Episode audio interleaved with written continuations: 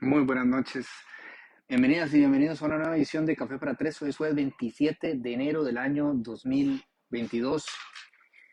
Esperamos que el audio hoy funcione satisfactoriamente y agradecemos como siempre a Coca-Cola con Café por permitirnos llegar hasta todos ustedes. Adelantamos la hora de la emisión para no coincidir con el partido de fútbol de la selección de Costa Rica versus... Bueno, ahí les quedo viendo el dato. Eh, lo voy a ver, lo voy a ver. Em, arranco con una, con una disculpa. La, semana pasada dije tres malas palabras y dos personas me escribieron al correo para regañarme. Con, con estar en todo su derecho y tienen toda la razón. Así que hoy vamos a tratar de no exaltarnos tanto. Se me sale el machín de mi mamá. Ya la dejé mal a la pobre doña Tere. Eh, acabo de preguntar a los muchachos si los 95.520 casos activos de COVID-19 reportados hoy es la cifra más alta que hemos tenido desde que empezó la pandemia. Uno me pone que sí y otro me pone que no. Eso es lo bueno de tener un equipo tan bueno de trabajo. Discuten entre ellos hasta que llegamos a, al dato oficial. A ver, es que Lucho puso que no porque pensó que le estaba preguntando por casos nuevos. Es que donde lo vi, porque yo quería empezar hoy diciendo que, el reporte hoy da cuenta de 16 fallecimientos. Al inicio de la pandemia, cuando reportamos el primero y pusimos que había muerto la primera persona a consecuencia de COVID-19, nunca se me va a olvidar que me escribió una señora muy enojada y me dijo que al poner primero estábamos dando a entender que iba a haber más que no teníamos cómo saberlo y que eso era, ¿verdad? Como condicionar la negatividad y tal. Y yo sentía aquel desconcierto y aquel desconsuelo de que de saber que iba a ser el primero de muchos y luego me planteé cuánto tiempo pasaría antes de que esto se normalizara por completo y fuera como ruido el dato. Eh, ruido blanco le llaman, ese ruido que emite la, la, televisión de fondo, la de antes, cuando se quedaba como un arroz con leche, no era un arroz como con frijoles, que hacía así, que nada más lo deja percibir al rato. Hace rato ya que pasó eso en Costa Rica y, pareciera que, que nos es indiferente y yo entiendo, entiendo de verdad que eso es normal, eh, pero no deja de ser doloroso y, cuando vi el dato de 16 personas hoy dije, caramba, ni lo va a registrar la gente, así que por lo menos lo quería rescatar al inicio del programa para que lo tengamos presente, porque como ya he dicho en otras ocasiones, yo sé que todo el mundo está harto, pero justo hace un rato tuiteaba Luis Manuel, hay 396 funcionarios del San Juan de Dios incapacitados en este momento por COVID-19. La ocupación en ese centro hospitalario está al 100%. Vamos a seguir diciendo que todo bien con Omicron y de nuevo se pierden en el aire las palabras de Luis Manuel y ahora lo hablamos como qué tendría que pasar para que hubiera algún tipo de reacción. Da risa que reacciona más rápido Estados Unidos que Costa Rica, ¿verdad? Cuando le bajaron la nota de, es decir, eh, mejoraron la nota de seguridad en torno a Costa Rica, me pareció gracioso y estos vienen como muy atrasados porque nos están están incentivando que la gente venga cuando se empieza a complicar la cosa. O sea, les toma mucho rato reaccionar para cuando hemos mejorado la situación, pero cuando empeora rapidísimo reacción de vuelta porque ya otra vez se la volvieron a subir y están recomendando no viajar.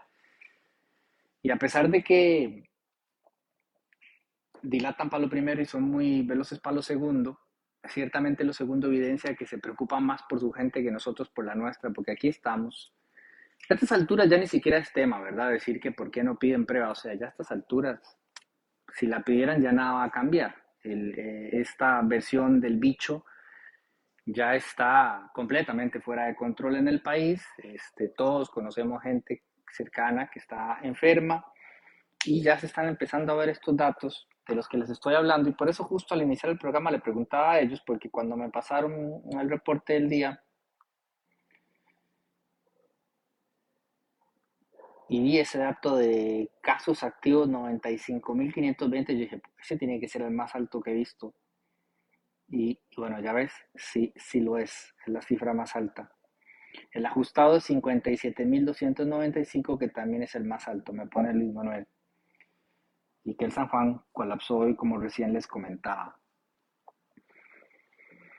Esas son las circunstancias actuales eh, en torno a la pandemia. Sé que están la mayoría de ustedes cansados, agotados, hartos de que elabore con el tema, de que hablemos del tema, pero por lo menos ese pequeño comercial antes de arrancar el programa lo quería hacer, habiéndome disculpado ya por las malas palabras de la sesión anterior. Lo primero que nos ocupa el día de hoy fue el incidente en el hospital San Paul de Heredia, San Vicente. De Paul. De Paul. Entonces, San Vicente. San Vicente de Paul de Heredia ayer.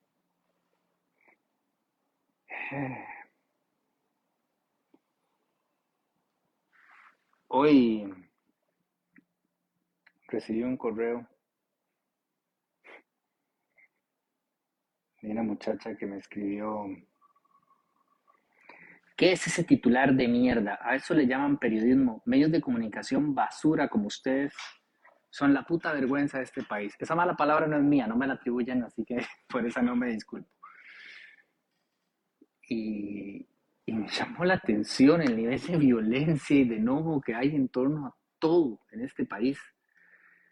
Eh, no sé cómo habría preferido Susana que titulara yo, quizás grupo de ciudadanos preocupados por el bienestar de un menor de edad deciden ingresar a centro hospitalario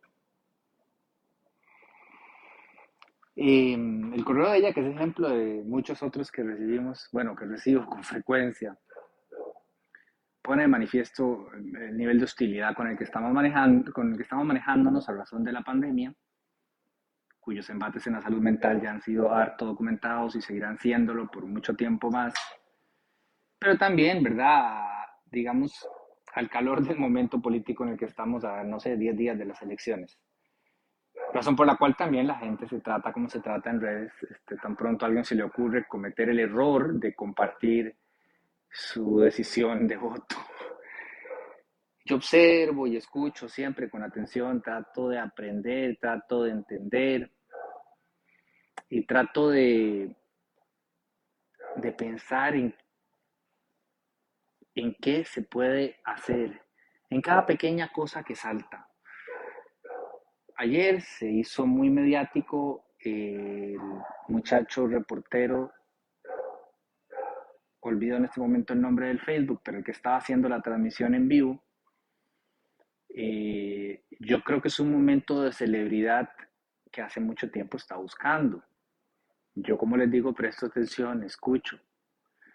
A mí me regañan a veces los chicos porque yo he visto varias ocasiones el programa y me dicen que cómo me estoy haciendo eso. Y yo es que necesito entender, quiero escuchar a estas personas para entender qué es lo que está pasando, por qué están hablando en esos términos, por qué están haciendo constantes llamados a, golpes de Estado y a revolución y, a la, y a la violencia. Entonces no me sorprendió lo que sucedió ayer y tampoco me sorprendió cómo se convirtió en un segundo de reportero en instigador, ¿verdad? Porque él estaba cubriendo y de repente dice, así que si no nos dejan entrar, pues entramos, entramos, vamos para adentro y todo el mundo detrás de él. Eh, minutos después de que la diputada Shirley Díaz se había referido este, sobre el asunto, después todos ustedes vieron cómo ella quiso desmarcarse, decir que solo estaba asesorando a los padres de familia. Y yo en el reporte hoy ponía como, bueno, es un poco lo que se ve siempre, ¿no? Nadie nunca tiene culpa de nada. Eh, somos muy malos en asumir responsabilidades y en entender el alcance de nuestros actos. Porque incluso, y si uno pudiese entender un interés genuino de un grupo de personas eh, por proteger los derechos que consideraban que estaban siendo agraviados, que de acuerdo a la ley no es así, en el caso de esta persona menor de edad, pues hay formas y formas, ¿no? Existen harta cantidad de maneras de presentar ese tipo de reclamos y de dar ese tipo de batallas. Y claramente dentro de todas las líneas que podríamos trazar, que no habrían de cruzarse cuando algo nos motiva a dar una lucha, yo creo podríamos estimar con cierto nivel de contundencia que la invasión de un hospital es una de las primeras, con todo lo que eso implica, porque por supuesto el centro hospitalario tuvo que activar el protocolo de violencia que existe. es todo un asunto, en Grey's Anatomy lo hemos visto. y eso implica arruinarle el día a un montón de gente que ya de por sí tiene un día bastante pesado, porque quien tiene que ir a una cita al hospital no la está pasando bien. Que además se la cancelen porque un grupo de gente decidió tomarlo por asalto, imagínese usted. Por ahí había un muchacho que se desahogaba en Twitter frustrado porque a su madre le cancelaron un tag, me parece, por darles un ejemplo puntual de, de escenas más que abundan. Eso sin entrar a mencionar en todo lo que conllevó el acto como tal, ¿verdad? Que los empujones, que los insultos. Gritarle a esta gente, perros sanitarios. Usted sabe lo que es a funcionarios de un hospital que tienen dos años llevando palo haciendo lo mejor que pueden, que están lidiando con una situación como con la que están lidiando, llegar a insultarlos de esa manera. Por ahí una oficial de la fuerza pública dice que aquel otro la escupió. Eh, afortunadamente, este grupo de personas no era lo suficientemente grande como para que la situación se saliera más de control. Afortunadamente, la fuerza pública respondió casi de inmediato, o sea, llegaron rapidísimo. Y, y bueno, yo creo que también hay que, reconocer a los funcionarios de seguridad del hospital que para suerte del hospital eran suficientes, ¿verdad? Eh, no suficientes como para lograr sacarlos, pero sí suficientes como para lograr detenerlos y ya eso fue significativo porque iban para adentro. Y ya llegó la fuerza pública y ahí sí que lo sacaron, ¿verdad? Oponiendo resistencia, diciéndose todo, generándose toda la situación que todo el mundo pudo ver en el video, pero la fuerza pública, pues dicha, llegó a tiempo y puso orden ejerció el monopolio de la violencia, como diría Alejandro Fernández, eh, que radica, por supuesto, en el Estado. Y que en una situación como esa, creo que todos, o la gran mayoría de nosotras y nosotros, podríamos coincidir en que estaba más que justificado. Un día para el olvido, una situación lamentable, y como les digo, como vengo prestando atención hace rato, digan que, hace falta para que algo así pase y ya pasó. Y hasta dónde, y esto no sé si debería llevarlo de regreso a las aulas en derecho constitucional, supongo, debe de, llegar eso que entendemos como libertades. Eh, que tener mucho cuidado con lo que se dice y con lo que uno, lo que, lo que uno dice pueda llegar a instigar. Después este muchacho estaba ahí en el programa eh, acusando de cobardes a todos los hombres que no llegaron a defender la causa y, sigue instando instigando siempre con un nivel de beligerancia y de, de violencia y de enojo y de frustración.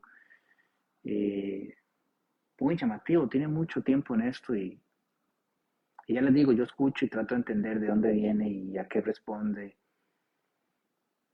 Es enigmático. Lo mismo que el otro individuo muy famoso cuyo nombre también se me escapa, eh, mejor conocido por las redes como Cual Pandemia, porque se hizo famoso con aquel video donde decía Cual Pandemia, es lo mismo. O sea, recurrentemente está como buscando ser una chispa para encender un fuego.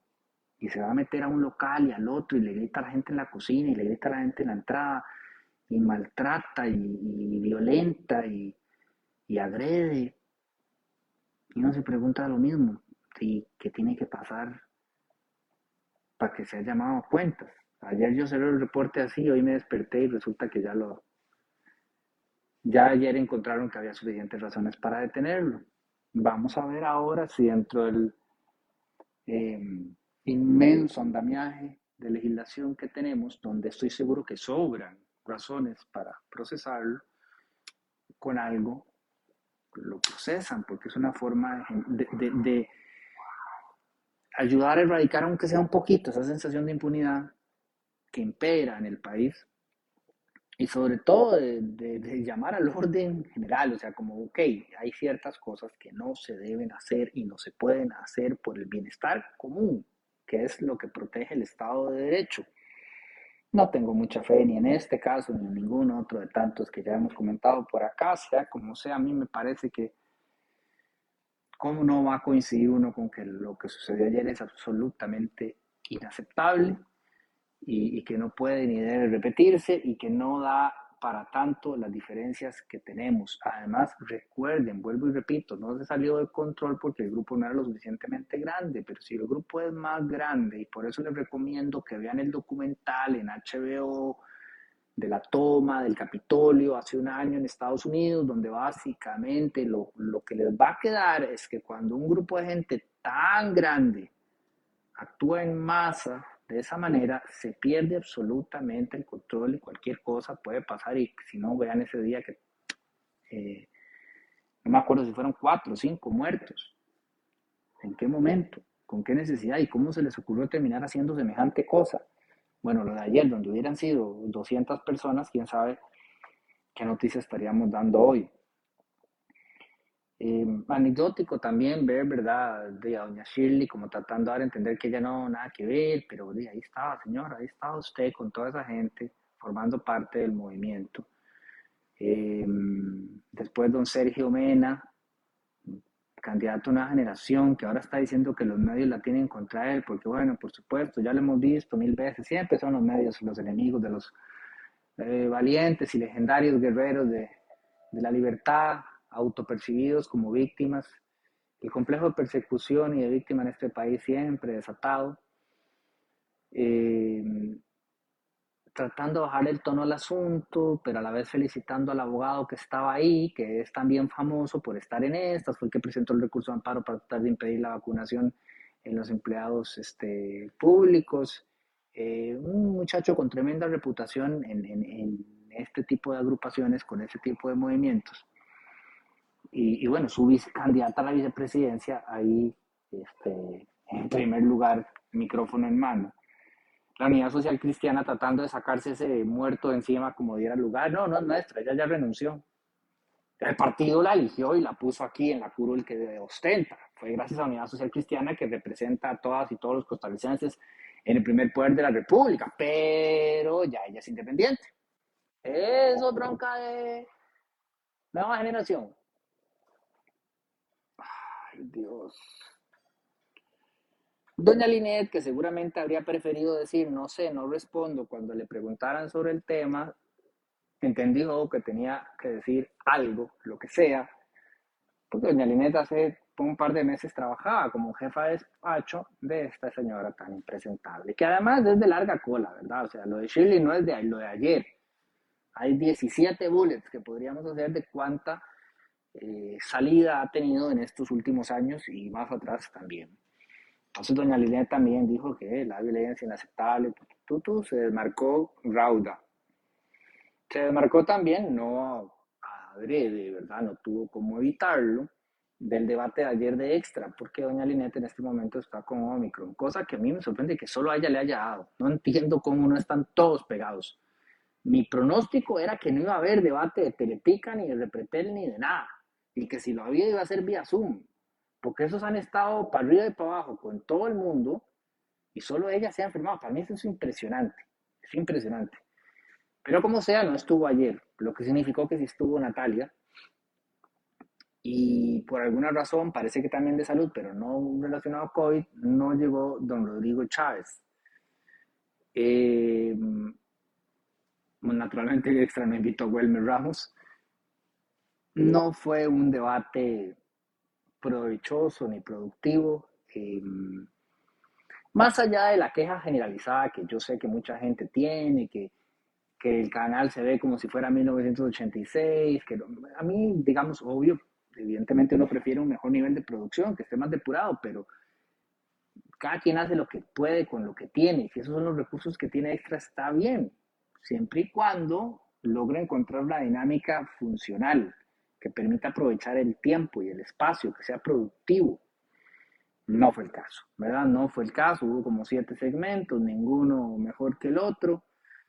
Em, aparte con una música de una campana desesperante, porque había como una alarma que sonaba cuando faltaban 30 segundos y yo considero que la alarma sería suficiente para que la persona que está hablando entienda que le quedan 30 segundos, pero le sonaba la alarma y luego le ponía una campana cada segundo, o sea, no, una contaminación sónica brutal, una violación directa al artículo 39 de la Constitución Política que nos garantiza un ambiente sano y ecológicamente equilibrado. No es el 39, por supuesto, pero hay uno que habla de eso. Eh, así que una oportunidad desperdiciada. Particularmente diría yo por Natalia y por, y por Eli. Por todos, pero quiero decir, ellos dos que no tienen campo fijo en los debates de la semana que viene, esos son los que, de los que se tienen que agarrar eh, para alcanzar notoriedad tanto como puedan. No que lo hayan hecho mal, no lo hicieron mal, yo creo que ninguno lo hizo mal. Fabrizio lo hizo bien, no salió del libreto, se la jugó. Es el 50, alguien lo sabe, qué bien. Ay, Luis, qué espanto, Luis. eh, Figueres estuvo bien, no sé de dónde se le ocurrió tomarse el trabajo de recordarle a Eli que no fue nuestro Señor Jesucristo, porque así lo dijo Chema, o sea, se, tomó el trabajo, no dijo Jesús, nuestro Señor Jesucristo, no fue el que dijo la frase que él había dicho dos días antes en un debate previo con él que ya paso a comentar. ¿Quién se sienta con Chema y le dice, mira, hoy en la noche, en algún momento, dale una clase de teología a él y decirle que esa cita es del Apocalipsis 27 o el No será tu 40, yo qué sé, y que no la dijo Jesús. Y Chema dijo, este es el debate para recordar, no, Dios santo, Dios santo. Eh, Rolando Arayas, no entiendo nada, o sea, entró como con aquel fuerzón donde dijimos, bueno, por lo menos va a ser ameno y simpático.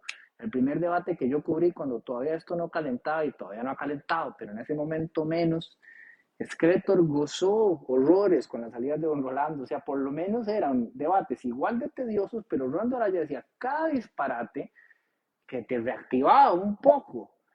No, ahí está en un modo medio inerte, un poco distraído, un poco cansado. Hacia el final dijo, no, la verdad es que ya aquí de, vamos a meterle sazón y le metió como ocho golpes a José María, pero así, de un solo. Nada más dijo, bueno, ahora sí, top, fla, fla, fla, fla.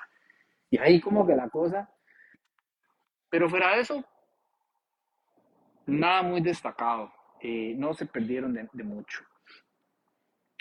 En cambio, el de más ha favorecido por la presencia de solo dos candidaturas y ambas, digamos, de las más destacadas en términos de, eh, de manejo de información, ¿verdad? Porque quizás a Eli Feinsack lo que le ha faltado es el colmillo político que Chema tiene de nacimiento. Ese hombre seguro recién parido ya le estaban dando clases de dicción.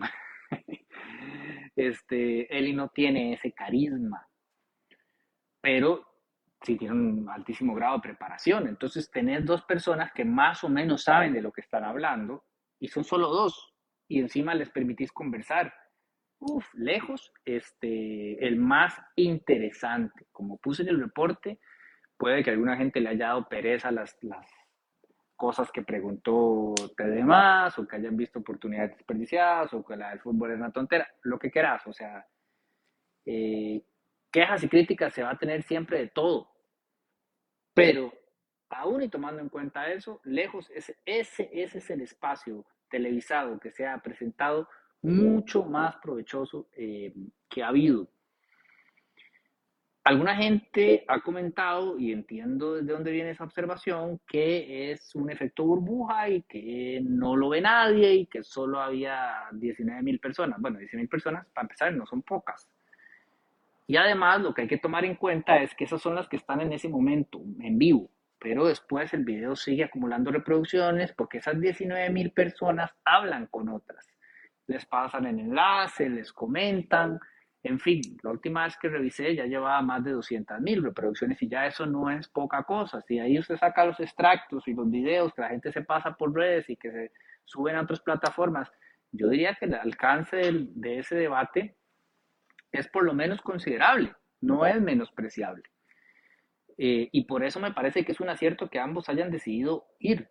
Y en ese sentido, mi reconocimiento a los dos hay que aprovechar cada oportunidad y me parece que así lo hicieron, más allá de que, como comenté en el reporte, sí, sí consideré que por momentos olvidaron em, que le estaban hablando a una audiencia particularmente joven, ¿verdad? Pero detalle menor, En términos generales, yo creo que los dos sacaron buen partido del espacio. El que más lo necesitaba, por supuesto, es Eliezer, eh, que estaba con uno y ahora parece que está con tres, pero como que no le alcanza para que Teletica, Repretel y Monumental le den pelota la semana que viene, que son como los tres debates que más sigue la gente, particularmente los de las dos televisoras, más particularmente el de Teletica, O sea, es que van así. Todavía es un misterio cuál es el line-up de Canal 7. Todavía la cosa sigue moviéndose por, por todo lado. Hoy que me estaban pasando los números de demoscopía que dicen que Fabricio está creciendo, esa es la tendencia que viene mostrando. ¿Ve? Capaz que va y se nos vuelve a meter en la segunda ronda don Fabricio.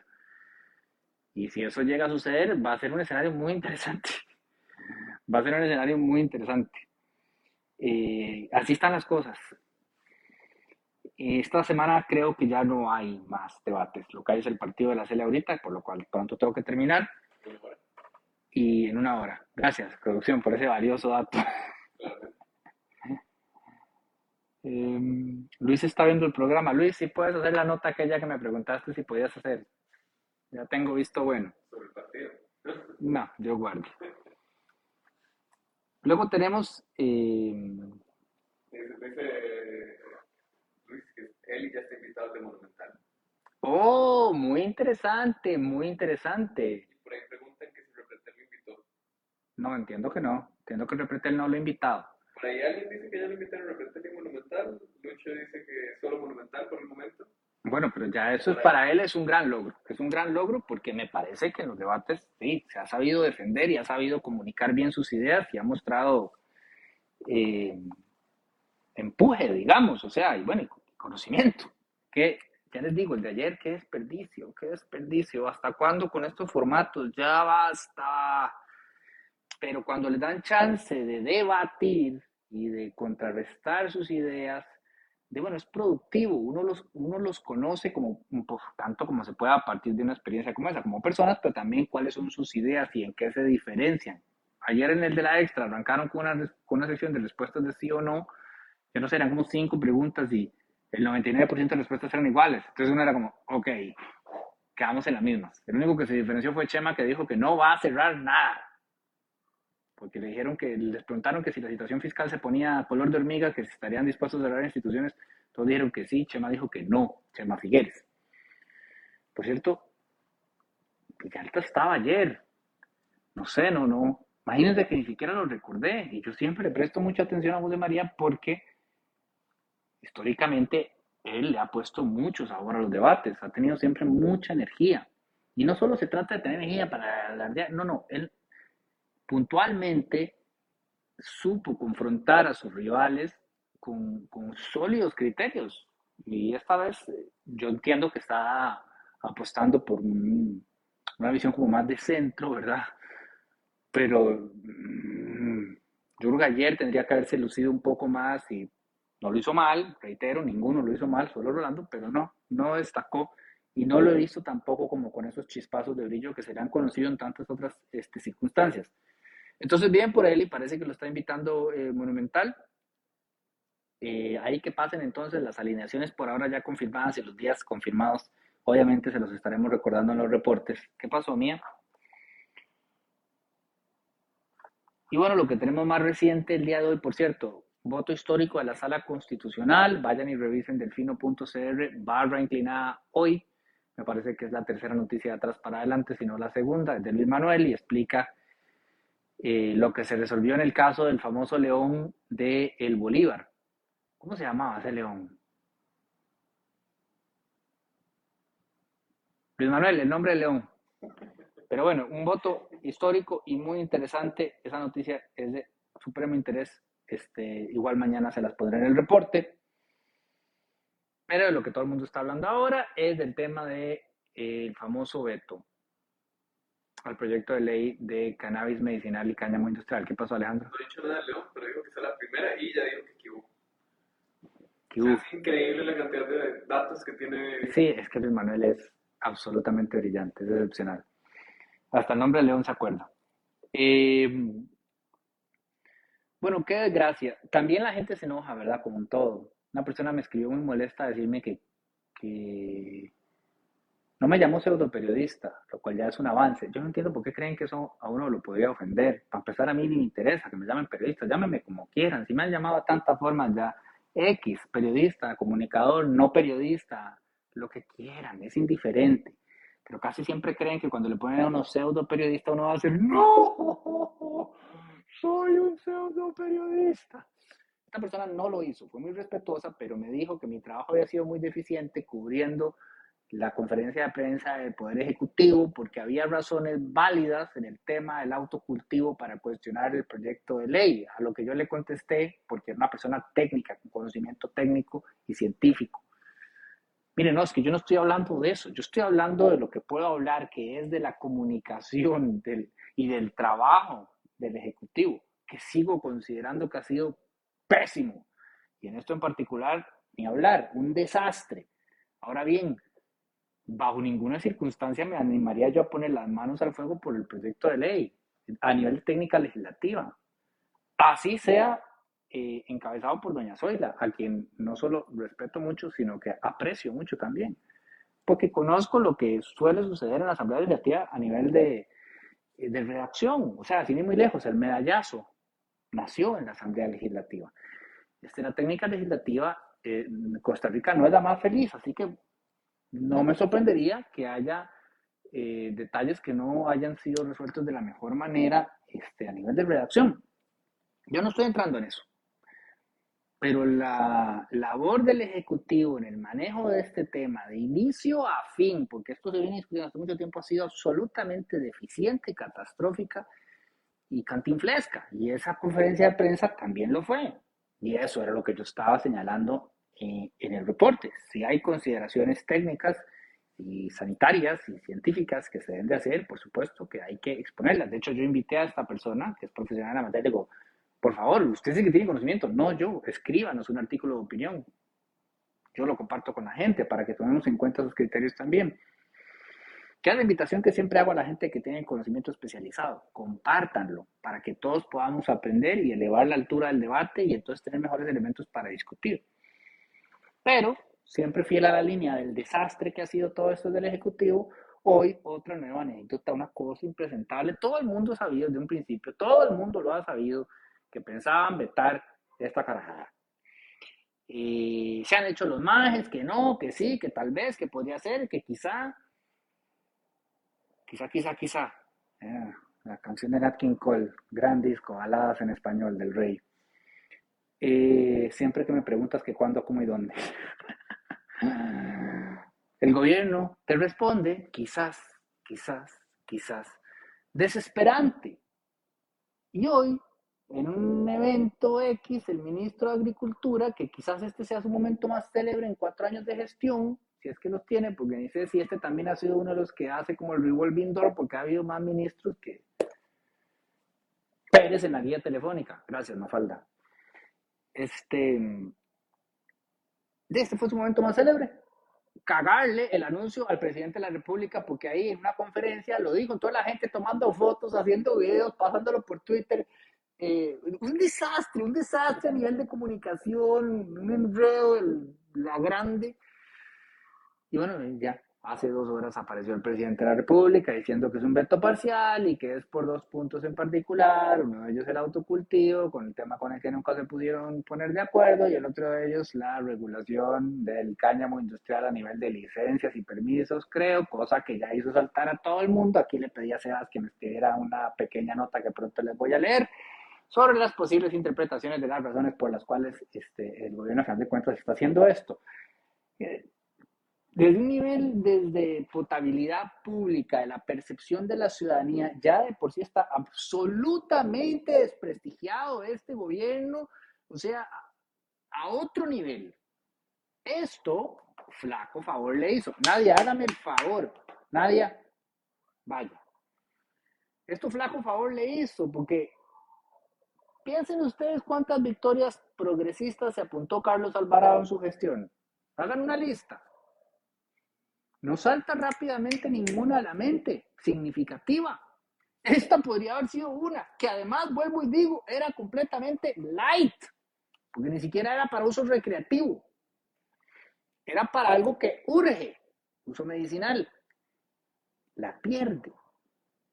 Por la razón que sea, no se la puede este, endosar, que de todas maneras es un proyecto de la Asamblea Legislativa, y ese es otro tema, pero quiero decir, por lo menos en su gobierno salía. No, entonces ya por ahí completamente desprestigiado, y bueno, el que lleva más palo es el Welmer, que ya pasó del sólido 1% que tenía a un cero.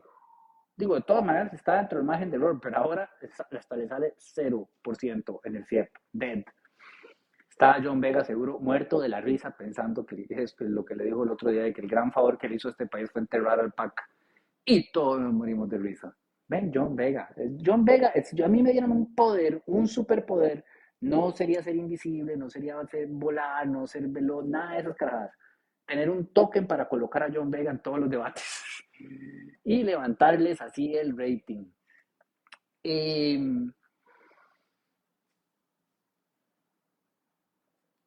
Esto viene a desprestigiarlo todavía más, porque ahora resulta y sucede que pareciera que a partir de lo que anunció Carlos hoy, perdón, presidente Carlos Alvarado, no es tanta la preocupación por el autocultivo, verás que no, parece que anda más por la posibilidad de hacer este negocio con el cáñamo. Esto fue lo que me escribió mi muchacho. El presidente Alvarado decidió cerrar su último periodo de sesiones extraordinarias vetando el único proyecto ligeramente cercano a algo de reactivación económica que se logró aprobar en estos tres meses que la agenda estuvo en el control del Ejecutivo. A pesar de que el martes fueron múltiples las preocupaciones expresadas por jerarcas del Ejecutivo, que el porcentaje del THC, que el rol del Instituto Costarricense de Drogas, que todos llevamos el cursito de DARE, que la sobredosis de marihuana, etcétera, eso lo agregué yo. Al final, el veto deja ver la realidad. El Ejecutivo se opone al autocultivo, a pesar de que solo sería permitido a personas declaradas como pacientes y no quiere, cierra y paréntesis, May, tenés que aprender a escribir, y no quiere dejar pasar la posibilidad de hacer negocio con las licencias para la plantación del cáñamo industrial, lo que no se requiere para ningún otro cultivo. Pero el Ejecutivo espera controlar para cáñamo vía reglamento. En un escenario ideal, yo diría, mae, ¿saben qué? Quémenlo todo. Pónganse de acuerdo, 38 legisladoras y legisladoras, resellen esa carajada tal y como salió, y otra cosa mariposa. Eso no va a suceder porque dicen las malas lenguas que ya algunos de los principales gestores del proyecto de ley se fueron a reunir con la señora Janina Guinarte en Zapote para conciliar. Entonces me imagino que la asamblea terminará este, haciéndole los repellitos que el presidente quiere para que salga como el presidente quiere que salga. Y esto hará discusión por muchísimo tiempo. Pero ya les digo, por esto último que se acaba de meter, que es como un gol olímpico. Pero si este gol olímpico resulta ser lo que todos pensamos que realmente es, más frustrante todavía resulta todo el circo previo que hemos visto. Y más, que triste, porque iba a decir más desesperante la necesidad de que llegue el 8 de mayo para decir adiós y hasta nunca. Pero Dios sabe que va a llegar el 8 de mayo a Zapote. Entonces toda sensación de, bueno, al fin, vamos para adelante. Ay, santísima Trinidad. Sabrá Dios qué terminará sucediendo eh, en las elecciones. Lo que sí sucederá sin lugar a dudas es que habrá segunda ronda. Bueno, por hoy es todo. Eh, agradeciéndoles como siempre su compañía, deseando que Costa Rica gane hoy su partido eliminatorio rumbo a Qatar 2022, mundial que más bien es una inmensa vergüenza para la humanidad, pero igual se celebrará y será un gran éxito como todo en la vida. Que pasen muy buenas noches, que estén muy bien. Eh, gracias por su compañía, gracias a Café Coca-Cola con café por patrocinar este espacio. Nos vemos el jueves que viene. No, si el jueves que viene el debate, algo inventamos, salimos más temprano, cambiamos de fecha, avisamos con tiempo. Casi siempre yo aviso en mi Instagram. Eh, que estén mejor cada día otra vez. Gracias.